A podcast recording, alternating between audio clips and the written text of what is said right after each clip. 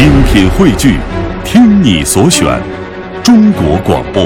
radio.dot.cn，。各大应用市场均可下载。欢迎继续回到我们的乐游神州当中。大家好，我是刘洋。我们的节目来自哦，对不起，我我其实今天没想关你话筒的。屋里俩人呢啊，记住了，快 快快，介绍一下，刷一下啊存在感。我是志强啊。那现在各位收听到的依然是来自于中华之声的乐游神州。哎，刘洋，你今天跟谁主持？不知道 太坏了。我们，但是要知道下一站要去哪儿，这个很重要。嗯，啊、我们要去云南大理的洱海，因为这两年好像洱海特别的火，你觉不觉得？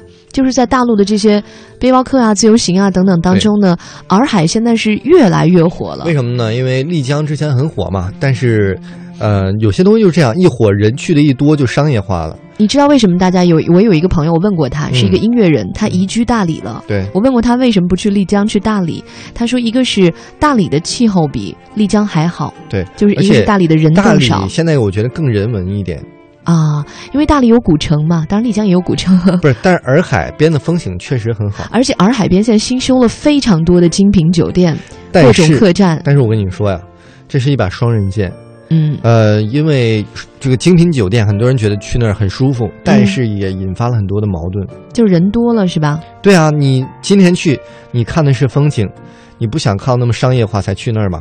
嗯，如果十年后各种五星级酒店再一兴起，洱海边上的还真不是那种，嗯，土豪范儿的酒店，嗯，好多的都是那种非常的设计感很强的。啊，那倒是至少在酒店里住着，你看不见太多人。对。但是跟大家透露一下哈，呃，一般洱海现在最火的是双廊嘛，如果你不去双廊，去底下的那些小的、更小、更原始的村落的话，那应该更棒哈。更便宜，你可以用更低廉的价格在这租一个月，哎，那挺好的。但是环境你不要要求太多啊。对，不要指望说花着一星的钱要住出五星的感觉来。对，那也没关系，除非你有一颗五星的心哈，你就可以天天看着洱海，脑补自己身边的画面。那今天呢，我们的小城故事啊，就要带领大家呢去洱海边上的一个小村庄。这个村庄真的是很特别，它叫郑家庄。那它是一个什么样的村落呢？我们在今天的小城故事当中呢，带大家一起去走访一下。从云南的洱海溯源向西北大约四十公里，群山之中镶嵌着一块翠绿的坝子。郑家庄就坐落在这个叫三营镇的地方。三营镇呢是南诏的时候施琅诏的所地，它是北连吐蕃的要冲。忽必烈征伐大理的时候，其中有两名郑姓将军率部驻扎繁衍，郑家庄由此就成为了滇藏茶马古道上南北奔走的各民族交流融合的地点。年过七旬的村民郑晓东介绍说，上世纪五十年代末，藏傣族迁进了郑家庄，纳西、彝、傈僳族也陆续的来落户。现在全村呢有一百二十五户，五百二十五人，分属七个民族。因此，郑家庄的美不仅在山清水秀，也在融洽的民族融合之情。进村的道路呢，尽头就伫立着一座高大的牌楼，上面写着“郑家庄”三个大字儿。牌楼顶上呢，立着傣家的宝葫芦和彝家的牛头，出头上呢是藏族的宝瓶纹饰和白族的山水画。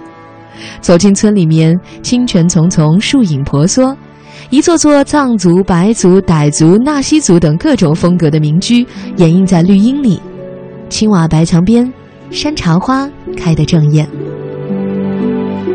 多吉是郑家庄村民小组的组长，汉名叫做杨秀娣，是一位精硕精干的康巴汉子。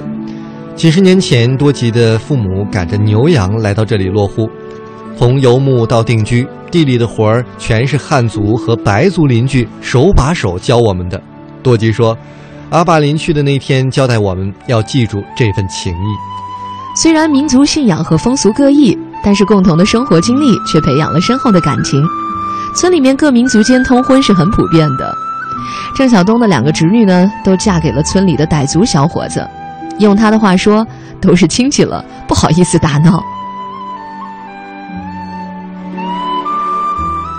每个民族各展本领，互帮互助，村里的事儿就好办了。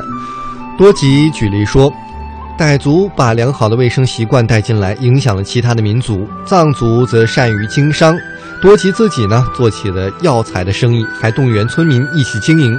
郑家庄如今形成了农时为民、闲时为商的习俗，全村的人均收入接近了七千元人民币，也是三营镇有名的富裕村。